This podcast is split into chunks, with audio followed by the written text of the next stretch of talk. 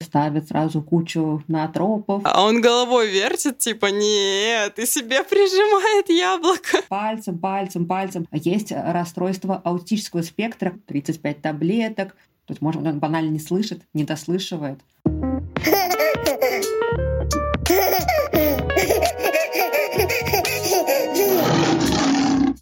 Всем привет! Вы слушаете подкаст «Как приручить льва».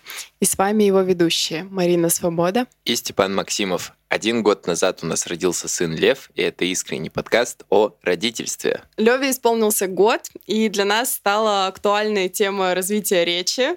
И поэтому мы решили пригласить э, невролога, детского, для того, чтобы обсудить вообще, как происходит развитие детской речи и даже какие-то такие болезненные моменты относительно заболеваний тоже мы решили. Когда стоит беспокоиться, в да, общем-то. Да, чтобы я лишний раз не беспокоилась тоже. Сейчас Алена представится и расскажет о себе побольше. Всем привет! Э, меня зовут Алена Абдурзакова. Я детский невролог из города Владимир. А, работаю с детками от нуля до самого взрослого возраста, в том числе веду онлайн-прием на платформе Докма. А, вот. И детки с нарушениями речи — это одни из самых частых гостей у меня на приеме. Вот. Поэтому немножко в этой теме разбираюсь, скажем так. Алена, почему вообще ты выбрала такую интересную профессию? Ну, вообще врачебная. Мне всегда интересно просто, почему врачи решают стать врачами. Не знаю, потому что биология и химия получались, наверное, вот так вот как-то банально. Какой-то там, ну, понятно, что была, наверное, какая-то супермиссия еще там 18 лет, но прям вот такого, что, да, я родилась, знала, что буду врачом, такого не было. Детская неврология оказалась вообще случайно. Я никогда себя детским неврологом не представляла, когда училась. Но в один момент я оказалась на отделении детской неврологии. Мне так понравилось, и я поняла, что вот да, это мое место, мне здесь нравится, я здесь могу помогать. Ты, получается, сейчас работаешь э, в, государств... в государственных учреждениях работаешь или, или уже нет. Частной практике. Я в государственном проработала три ага. года в поликлинике и ушла полностью в частную практику. Здорово. Ну, слава богу. Да, да, поздравляем. Спасибо.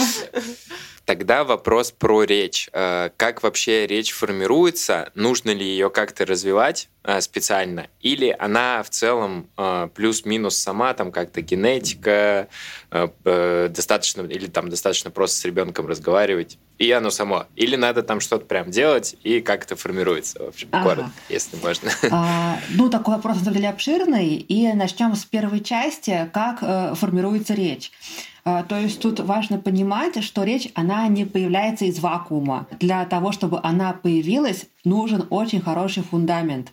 И вот этим фундаментом для ребенка служит социальное взаимодействие и коммуникация, вернее, способность ребенка к социальному взаимодействию и коммуникации. И как раз в годик это уже можно оценивать. А, наверное, звучит сложно социальное взаимодействие и коммуникация, но на самом деле это простые вещи. То есть, э, что, на что мы смотрим? Я как врач э, для, на ребеночка в год, когда он заходит в кабинет, на что я обращаю внимание? Как он смотрит на меня и как ребенок смотрит на родителей родителя. То есть ребеночек, который э, вот только-только на, на руках у мамы или у папы заходит в кабинет, он смотрит на мое лицо, смотрит в мои глаза и понимает, ждать от меня опасности или не ждать. И вот эта способность понимать, там, враг перед тобой или друг перед тобой, это вот это социальное взаимодействие, социальная коммуникация. А, и это вот уже в год, в полтора это видно хорошо. И ребенок также смотрит на маму или на папу. Спокойна ли мама или мама встревожена. Если мама спокойна, ребенок потихонечку считывает, ага, если мама спокойна, значит, мне переживать нечего. Я как бы так глобально объяснила, но в целом вот эти моменты, они потихонечку уже в годик считываются. То есть ребенок по моему лицу, по лицу родителя считывает контекст ситуации, в которой он находится, и модулирует свое поведение в соответствии с ситуацией. То есть если, например, врач добрый, врач улыбается, скорее всего, ребенок потихонечку тоже адаптируется и будет улыбаться. Либо если врач подходит сразу, берет на руки, говорит громким голосом, ребенок испугается. Вот это социальное взаимодействие. Взаимодействие. Также к этому относится, как ребенок реагирует на родителя. Когда родитель его зовет, откликается ли он, понимает ли он, что это его имя, как ребенок реагирует на похвалу, как ребенок реагирует на запрет, ждет ли он похвалу от родителя, ждет ли он запрет от родителя в каких-то а, повторяющихся ситуациях. Например, собрал пирамидку, похвалили, собирает второй раз и снова смотрит на родителя, ждет похвалы от него.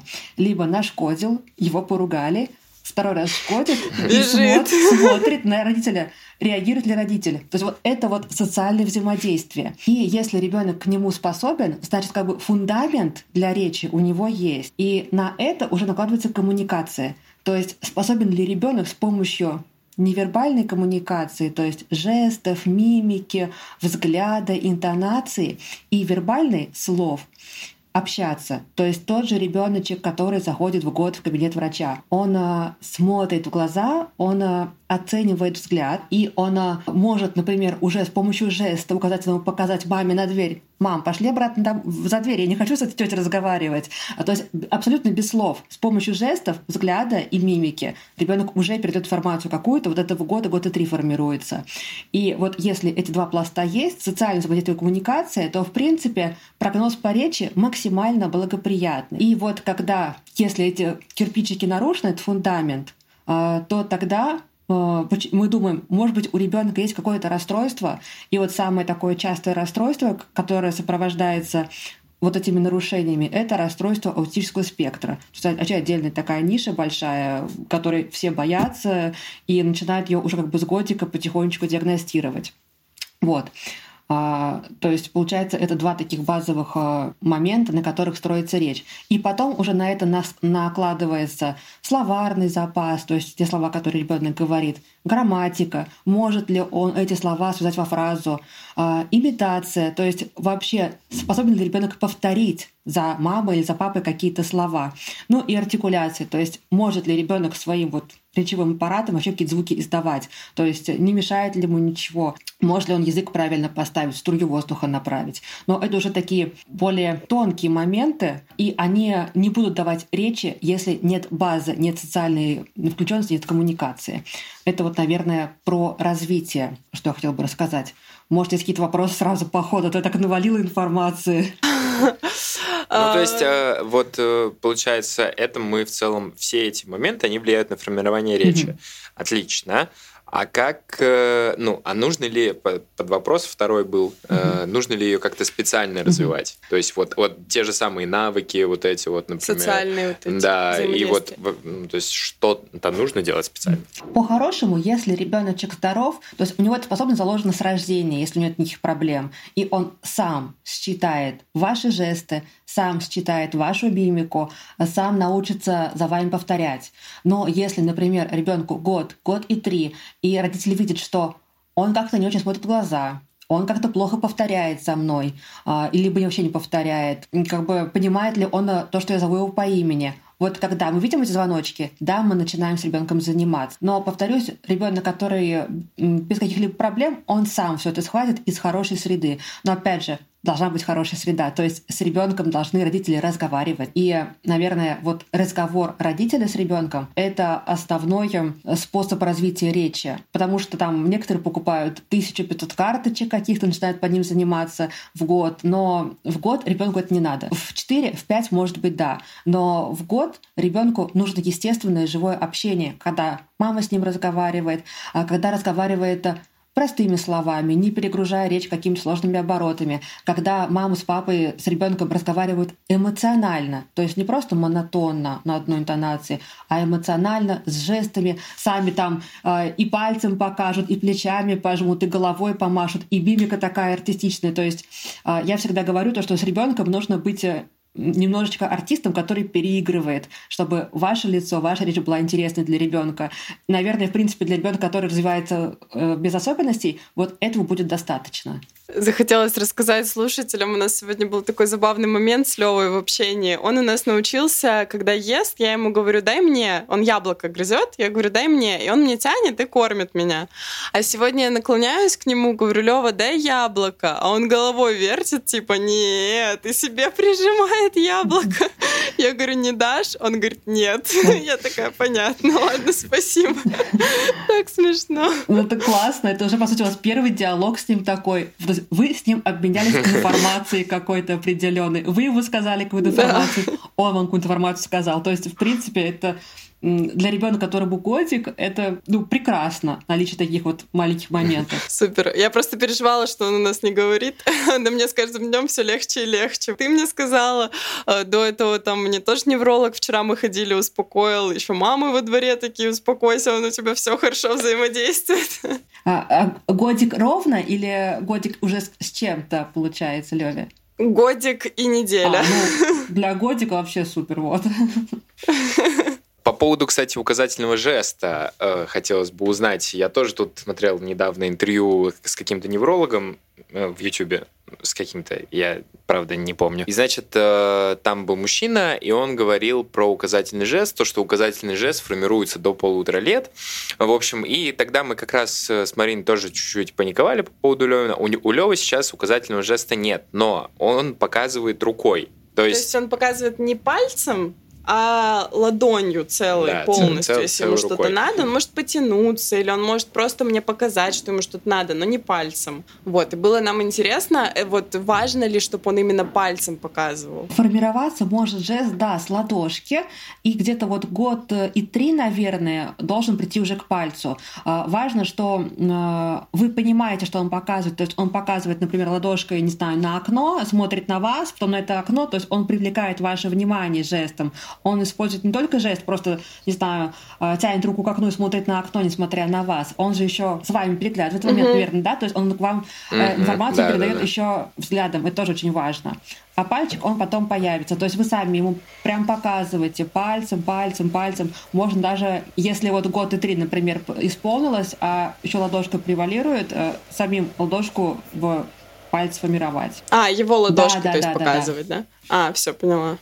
Просто не совсем понятно. Ну, то есть э, я как понял, что вот указательный жест это прям ну, важная штука для вот именно речи, да, и как это связано? То есть... Тоже коммуникативные, наверное, навыки, да, получается? Вот это вот социальное взаимодействие? Да, это коммуникация, это невербальная коммуникация. То есть э, можно привести такой пример. Ребенок с аутизмом, он часто берет руку взрослого и рукой взрослого манипулирует, то есть как предметом. А ребенок, который использует указательный жест, он не касаясь взрослого, передает информацию, то есть с помощью определенного сигнала, с помощью символа определенного. То есть это как бы уже формирование языка определенного. И... А, ну то есть это как... Угу. Автономность какая-то определенная. Ну то есть это и есть как бы слово, ну типа... Да. Слово без слова, да, вот так вот. Да, да, да. Вот ты как раз сказала про то, что, например, ребенок с аутизмом берет э, руку родителя, и хотелось бы еще обсудить, какие вообще есть первые звоночки о том, что речь задерживается или, возможно, какие-то заболевания у ребеночка. Вот на что обращать внимание нужно?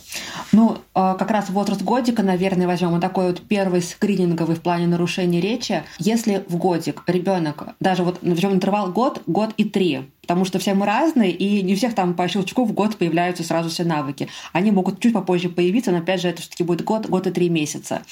А, реакция на имя обязательно. То есть, если, конечно, там ребенок не чем-то супер увлечен, то он должен а, отзываться на имя в большинстве случаев.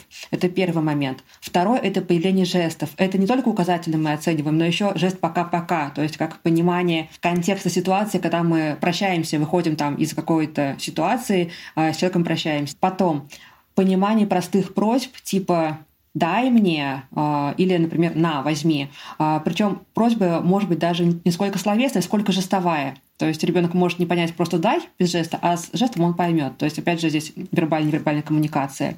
Из-за коммуникации мы еще обязательно оцениваем наличие зрительного контакта, то есть смотрит ли ребенок в глаза, чтобы какую-то информацию с вас читать, там, как, вы настро... как вы настроены, улыбаетесь ли вы ему, повторяет ли он за вами в год, год и три. То есть если вы улыбнетесь, он вам тоже улыбаться должен, по сути. А если вы делаете какую-то рожу, типа там ежика, например, изображаете носиком, он тоже должен ежика с вами изображать. То есть вот эта имитация оценивается. Ну и словарный запас. То есть в год, год и три месяца – хотя бы два-три регулярных слова, либо звукоподражания у ребенка должны быть. Это может быть мама, папа, это может быть какой-нибудь там мяу, это может быть бух, но то, что ребенок использует регулярно. Если этого нет, то да, это повод обратиться к неврологу, чтобы понять, надо что-то делать, там, бить тревогу, не бить тревогу, как это заниматься определенным образом с ребенком. Вот. Да, вот э, тоже, кстати, по, по, по поводу этих вот э, количества слов я хотел спросить, но ты, в принципе, ответила. Просто если вбить, словно там в Яндекс э, по поводу этих слов, то там будет написано от пяти? От двух, по-моему. От двух? Ну ладно, да. от двух. Вот у нас есть слово «да» и слово «мама» при ситуациях, когда хотим есть или очень расстроены. Это ок? Еще он говорит «на», Ага. Говорит дай, если ага. очень надо ага. что-то. На он говорит всегда, когда что-то протягивает. Ага. Он говорит на, на. Ага. Вот, ну как бы все. Ну, но он вообще очень много звуков издает, но чтобы это в слово прямо облечь. Ну да, обычно у него еще у него еще есть там такое вот всякое постоянное. Ну, Получается, четыре слова есть. Если он «да» использует как бы ну, согласие, грубо. «на» как протягивание. Ну, иногда... In, ну да, он иногда просто... Иногда он «да» просто бежит и такой «да, да, да, ну бывает такое. Да, да, да, бывает. Ну, это могут Просто быть... как... Э, э, это может быть и слоговая речь, как да, да, да, такое неосмысленное. А если он использует да как реально согласие, то это тоже мы считаем словом. Если он регулярно использует, понимая. Там, да, как, вы, как ты рассказала про «дашь мне там банан». Про яблоко, да, да. А, яблоко, да, вот. И он там как-то уже обозначил что-то, блин, не дам. То есть это вот, может быть, словами. То есть это, в принципе, для ребенка годовалого норма. Мы просто на частном случае еще разбираем, чтобы тоже как-то на себя можно было примерить проверить, потому что вот эти все цифры со словами, мы изначально э, начали вообще переживать и узнавать про речь из-за того, что мы услышали у одного эксперта-логопеда, по-моему, я вот точно не помню, кто она конкретно, э, что ребенок в год должен знать 8 слов. И я такая, так, восьми ну, у нас ну, нет. Да, но я так понимаю, что, скорее всего, она имела в виду, типа, с года до двух. Вот весь этот промежуток, мне как будто бы так кажется. Да, ну, короче, мы так и не разобрались, но я начала переживать, но в итоге сейчас уже все подуспокоилось. И мы решили еще позвать, как бы, ну, у тебя врача, чтобы вот именно с медицинской точки зрения это разобрать, потому что логопед-то, понятно, заинтересован с какой-то стороны, и это не совсем объективное мнение, чтобы к нему все шли, занимались и так далее. Вот, а человек не заинтересованный. Мне недавно подруга рассказала, что она где-то слышала информацию, что когда ребенок активно развивается двигательно, ну, например, в год начинает ходить, там, залазить на диваны, слазить, э, у него замедляется речь. Ну, то есть он может э, фокус сместить на двигательное развитие. Правда это или нет? А, ну, на самом деле, я такой информации не встречала, а, но в чем здесь может быть загвоздка? А, не сама по себе двигательная активность может нарушать речевое развитие, но, например, ребенок у которого есть склонность к гиперактивности, как э, к синдрому гиперактивности, он может э, хуже обучаться, то есть в том числе обучаться речи. А, то есть не любой подвижный ребенок будет гиперактивным ребенком, но вот когда мы подозреваем ребенка гиперактивность, опять же, в год подозревать гиперактивность очень сложно, это диагноз для детей старше 4 лет, но все равно, если вот какие-то моменты у нас есть, что мы думаем в этом направлении, то вот именно гиперактивность, как а, неспособность ребенка концентрироваться на учебной задаче, вот она может приводить к задержке речевого развития. То есть вот, э, вот такая связь здесь будет. Mm-hmm. Mm, интересно. А что, кстати, с мальчиками и девочками? А, да, правда это или нет? Бытует там мнение. Тут, а, скажем так, у мальчиков чаще возникают нарушения развития, любые, задержка речевого развития, аутизм. Вот а, они чаще встречаются у мальчиков, и поэтому нам кажется, как будто бы, да, мальчики разговаривают позже. Просто у них больше нарушений встречаются. Вот такие вот. Ну, это чисто статистически, да, да получается да. как-то интересно даже. Странно. А вообще о каких может заболеваниях сигнализировать задержка речи? Ну, я знаю, что есть прям вот, по-моему, это диагноз, я сейчас могу набрать, э, задержка речевого развития. Э, но сейчас от этого стараются уже отходить, то есть задержка речевого развития это по сути как бы ну, синдром скорее, то есть как бы симптом чего-то, и он может быть из- изолирован, то есть когда мы имеем только дело с речевыми проблемами, все остальное хорошо, и тогда это выливается в диагноз, который звучит так вот красиво, э, расстройство развития экспрессивной речи, то есть когда ребенок все понимает, но ничего не говорит. Э, есть расстройство рецептивной речи, когда ребенок недопонимает обращенную к нему речь. Есть расстройство аутического спектра, когда вот у ребенка нарушена эта социальная включенность и коммуникация. Вот э, есть э, расстройства, которые мы диагностируем в более старшем возрасте. Это, например, нарушение интеллектуального развития, когда у ребенка все задержано, то есть у него и навыки формируются позднее, и речь в том числе формируется позднее. И есть э, уже такие неврологические заболевания, при которых будет нарушена речь, например, детский церебральный паралич. А, вот. И, конечно же, когда ребенок не говорит и, например, недопонимает речь, мы всегда должны подумать, а нет ли там нарушений слуха. То есть, может, он банально не слышит, не дослышивает. Вот. То есть, наверное, вот а, три такие основные вещи, про которые мы должны подумать, когда видим ребенка с задержкой речевого развития.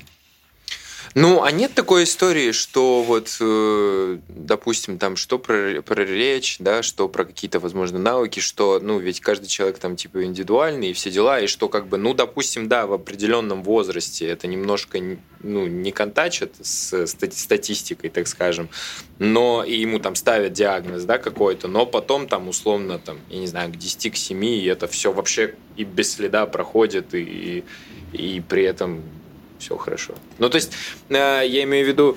Случается я, я поняла, ну, не я то, поняла. что чудо. Я, а. я, я, я вот просто, у, получается, у моей мамы есть подруга, у подруги есть сын. Ну, там э, история такая, что он там э, не, не привитый, как про собаку.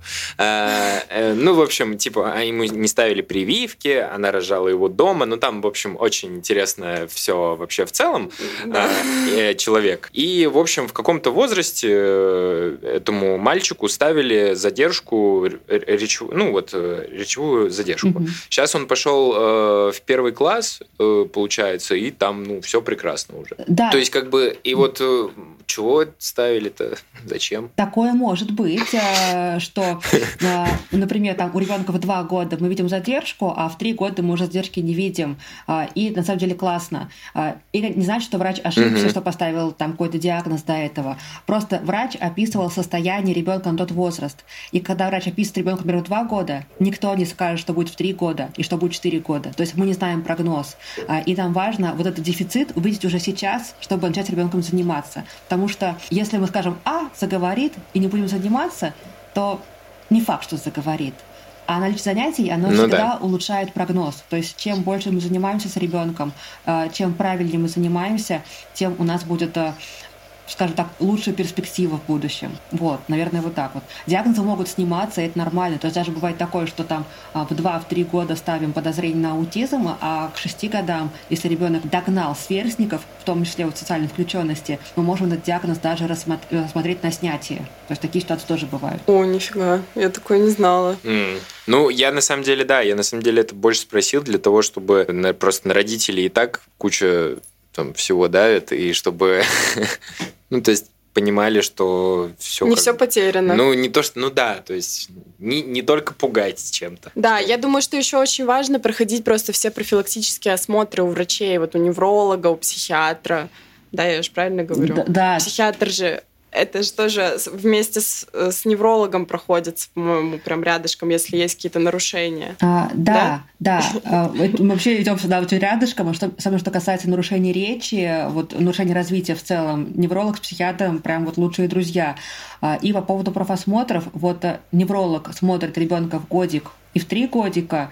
И там, конечно, мы обязательно оцениваем и то, как ребенок входит в контакт, как он пытается общаться. В три года мы, в принципе, уже можем полноценно практически речь оценить. То есть в три годика мы же ждем от ребенка уже прям предложений из трех-четырех слов. А вот психиатр смотрит ребенка профилактически в два года. И это очень важный осмотр, потому что на этом осмотре с психиатром родители заполняют опросник МЧАТ. Э, это опросник на скрининг аутизма, то есть на выявление первых его проявлений. И сейчас очень много как раз про аутизм говорят, потому что на самом деле очень много детей ходят недодиагностированные и не получающие нормальной, адекватной помощи. Вот, поэтому вот в два годика психиатр обязательно, и невролог в год и три тоже обязательно. Так интересно, э, я раньше даже не знала, что аутизмом психиатры занимаются. То есть это как бы больше психическое нарушение, да, то есть не физическое, а в психике. Ну, как бы это тоже физическое, но в плане Короче, для меня стало открытием. Я не так давно узнала про это, про то, что аутизмом именно психиатры занимаются. А, я ну, сейчас... что это их специализация. Я сейчас такую вещь скажу, что вообще все расстройства развития, будь то расстройство развития речи, там тот же аутизм, нарушение интеллектуального развития, это все занимается психиатр. То есть речью, по-хорошему, например, за рубежом, там невролог не занимается, там занимается психиатр, вот начиная лет, лет с двух, там даже с полутора, с двух лет. Но вот у нас так исторически сложилось, что речь — это в первую очередь невролог. Но, в принципе, мы, неврологи, спокойно берем речевых детей и занимаемся с ними. Так что даже так. Хорошо, а как э, родитель вообще в целом может помочь ребенку? Ну вот, допустим, если какое-то заболевание, то ну, можно же заниматься и улучшать картину, как ты уже сказала. То есть какие, вот, э, допустим, э, там есть какой-то диагноз или, ну, э, давай сначала без диагноза. Да, со здорового ребенка начнем. Да, просто как бы как мы можем помочь улучшить его речь там условно. Ну понятно, вот до года ты сказала, что в основном с ним нужно просто разговаривать, коммуникатировать, коммуницировать, точнее, активно, жестикулировать, там эмоционально у нас с этим проблем нет, общаться, вот. А после года как с ним заниматься лучше. А, а там, в принципе, то же самое. То есть э, также он остается разговор, также остается диалог. Единственное, что э, диалог, он усложняется постепенно. Если поначалу какие-то простые вопросы, то есть как вот э, у вас пример с яблоком, то потом уже можно более сложные задавать. Например, что ты будешь кушать? Ты будешь яблоко или банан, чтобы ребенок делал выбор какой-то, чтобы у него был мыслительный процесс, вот ответ на вопросы. Вы можете сами встраиваться в игру ребенка, озвучивать то, что он играет, в игре называть цвета, а, называть формы. А, и тут важно вот этот принцип а, следует за ребенком. То есть очень многие начинают навязывать что-то свое, то есть вот мама хочет, чтобы ребенок там какие-то книжки посмотрел, а ребенок не хочет. И здесь важнее за ним последовать и попробовать в его игру встроиться, а что ему интересно, вот чем он хочет заниматься. Потому что до трех лет развития это всегда в игре, и это всегда в живом общении. Опять же, ну, что касается нормально развивающегося ребенка. И что, наверное, из вредных советов э, есть э, некоторые категории родителей, которые иногда перекладывают развитие, например, на мультики. Вот я включу мультик там, да, про форму, про цвета, он будет знать форму цвета.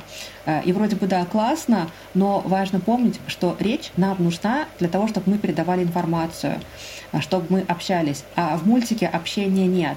Там, да, там одностороннее общение. Ребенок, э, ребенку говорят, а он не отвечает в ответ, то есть не, не обменивается информацией. Поэтому, да, какие-то он может знания взять, но речь в этот момент не будет формироваться. То есть считается, что до трех лет мультики а, не то чтобы тормозят речевое развитие, но в момент просмотра у ребенка не идет формирование речи. И второй, наверное, вредный совет будет не приставать к ребенку со словами «ну скажи, ну повтори вот это слово», потому что ребенок вообще может замкнуться э, и уйти в отказ, что он вообще ничего не будет повторять, ничего не будет говорить, и у него на само слово «скажи, повтори» будет негативная реакция. Поэтому, опять же, через естественное общение. Здорово, мне все это очень нравится, мне все это очень близко. Мы просто мультиков мы вообще боимся. У нас табу, мы мультики не смотрим.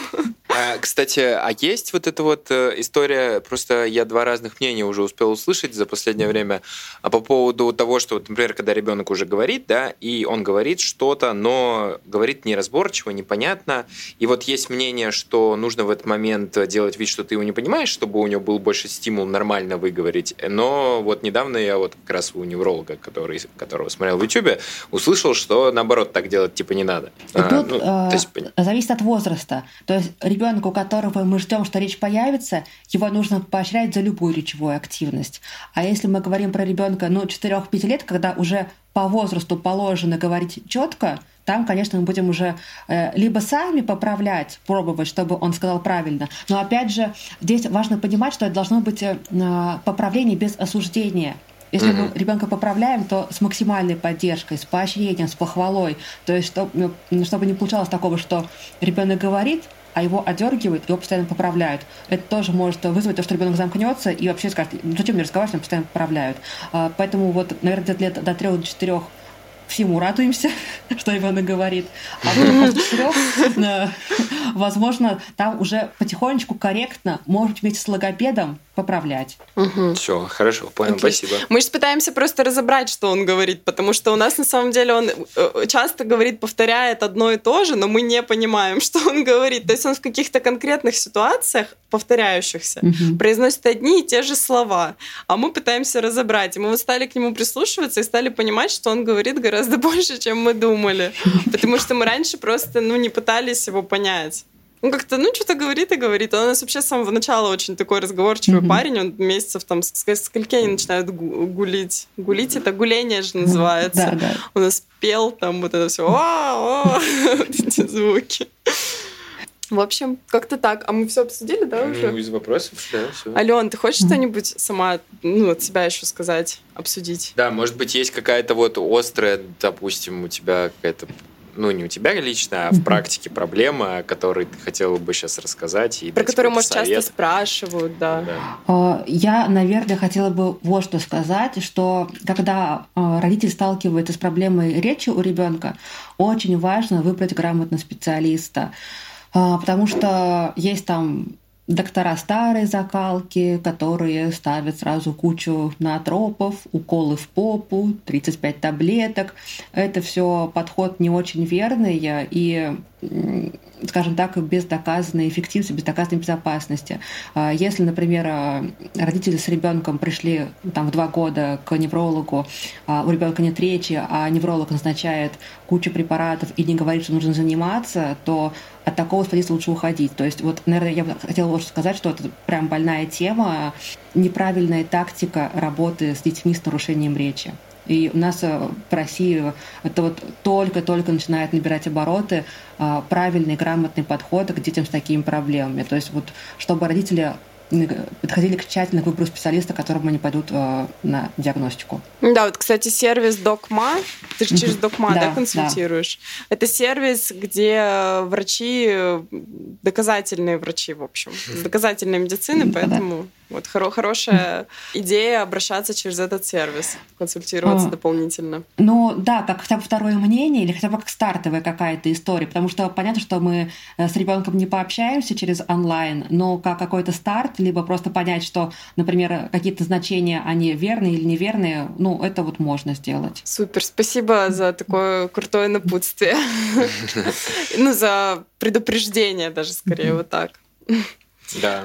А вот, кстати, в плане напутствия хотелось бы что-то пожелать родителям? Да, наверное, я хотела пожелать, что общайтесь со своими детьми, играйте со своими детьми, потому что э, до трех лет вы для ребенка там царь и бог, и вы для него лучшая игрушка, вы для него лучший учитель, вот, и э, ловить от этого кайф. Отлично, спасибо. Да, потрясающие слова. Вообще кайф. Да, очень классно поговорили и на все вопросы ответили. Мне кажется, ну, все, наверное, да? Да, очень насыщенно получилось, и при этом недолго. Это круто, потому что... Для нас это очень Для нас это очень круто, и для слушателя это круто, потому что короткий выпуск ты послушал, все нужное забрал без воды, и все, и пошел дальше. Очень благодарна тебе за визит. Я очень рада, что я тебя нашла. Я думала, что я буду очень долго искать человека, который мне, ну вот, откликнется, понравится, у чьи там публикации я почитаю, пойму так. Человек в адеквате, сто процентов. Вот, а на самом деле это очень быстро получилось. Я вбила детский невролог, открыла твой рилс, такая, так, надо посмотреть хайлайты, посмотрела, все, хороший, классный специалист, думаю. Поэтому я очень рада, что я нашла, что ты пришла. Спасибо Спасибо большое за такую важную тему, за то, что ее раскрыла широко. И я думаю, что, возможно, мы еще в будущем по какой-нибудь другой, более узкой теме к тебе обратимся. Ну вот про, про СДВГ, наверное, всем интересно было бы поговорить. Да, да, да. Это очень классная тема, я очень а, люблю. Отлично. Все, супер, тогда планируем на будущее. А с Аленой можно связаться через, э, получается, запрещенную на территории Российской Федерации э, Инстаграм, э, социальную сеть Инстаграм, и через платформу Докма можно к ней тоже так записаться на прием, как я понимаю, там, да? Это же так, Да, да, да, на онлайн-консультацию. В общем, все ссылки будут в описании этого выпуска и в нашем телеграм-канале. Спасибо, что дослушали этот выпуск до конца. Ставьте оценки, пишите отзывы. Мы вас любим. Пока-пока. Пока-пока. Пока. -пока. Пока.